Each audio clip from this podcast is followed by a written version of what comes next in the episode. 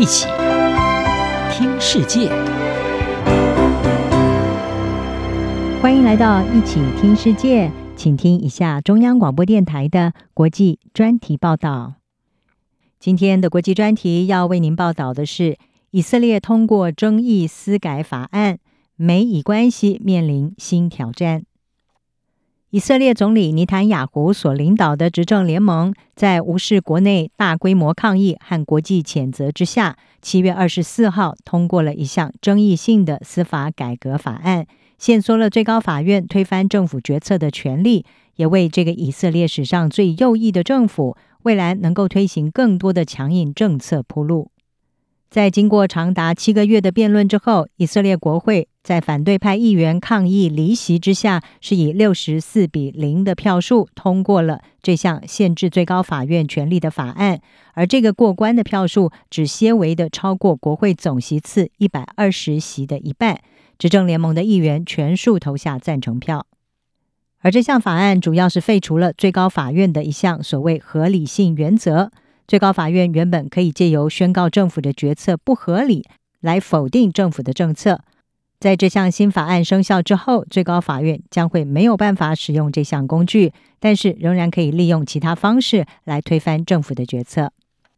尼坦雅胡在去年十二月重新掌权之后，就开始推动一系列的私改方案，包含让国会有权以简单多数决推翻最高法院的裁决。并且让国会拥有更大的最高法院法官任命权。这些改革在以色列国内都遭遇到强烈的反弹，反对派人士已经在过去几个月发动多次的大规模抗争。而事实上，尼坦雅胡今年稍早曾经有意要和反对派协商，来寻求比较温和的司改方案。但是呢，因为执政联盟当中极右翼政党的施压，尼坦雅胡后来对于推动司改法案呢，是采取比较强硬的立场。尼坦雅胡他在法案通过之后的一场演说当中，为这个法案辩护。他说呢，这是一项必要的民主行动，能够让政府部门之间恢复一定程度的平衡。但是，批评人士是担忧这项法案将会让这个以色列史上最右翼的政府推动一系列更倾向宗教民族主义的法案。包括扩大以色列对约旦河西岸的屯垦和控制，撤销支持 LGBTQ 还有妇女和少数族群权利的法律，甚至可能会放宽以色列警察和士兵参与作战的规则。在法案通过之后，以色列政府已经面临了更多的人民抵制，包含已经有数千名的后备军人，他们拒绝报到服役。而反对私改的街头抗争和罢工行动也预期会越演越烈。以色列甚至可能会面临前所未见的宪政危机，因为最高法院未来可能会撤销这项限制他权利的法案，而政府也可能会不遵守法院的裁决。这项法案另外也可能会让以色列和他的主要盟友美国之间的关系受到影响。美国总统拜登在以色列进行这项表决之前呢，就曾经呼吁尼坦雅胡延后这项表决，但是尼坦雅胡并没有采纳建议，所以呢，这项司改案也让美国和以色列的关系面临挑战。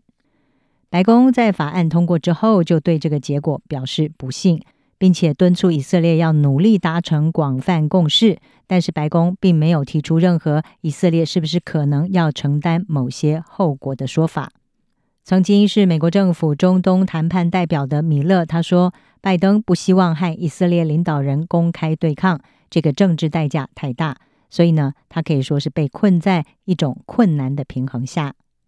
而美国有线电视新闻网 CNN 是分析指出，目前还看不出美国和以色列之间的联盟会因此受到威胁。拜登他长期以来都认为，美国以色列的关系是牢不可破的。而且比前几任的民主党总统拜登在施压以色列政府，进而推动以巴和解上，相对的兴趣似乎不高。此外，美国每一年向以色列提供价值数十亿美元的安全援助，也仍然在美国国会获得压倒性的支持。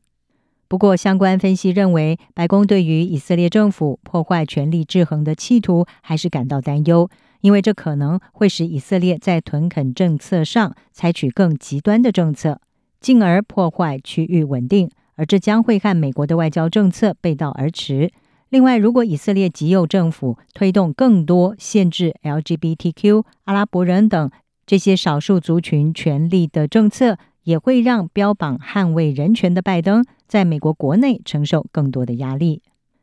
另一方面，以色列国内的混乱也可能会激发尼坦雅胡在外交上，例如针对伊朗方面采取更侵略的政策。而这将可能会损害美国的国家安全利益，甚至引发外交政策危机。美国前驻以色列大使英迪克他就说：“这对以色列是非常黑暗的一天。”他说：“在他七十五年的历史中，从未面临这种极端主义政府对国家团结所构成的威胁。这个政府正推动一项反民主的立法议程，引发了巨大的反抗。”这不但对以色列的内部凝聚力非常危险，对向敌人传递的讯息来说也非常的危险。以上专题由郑启茂编辑，海清清播报。谢谢您的收听。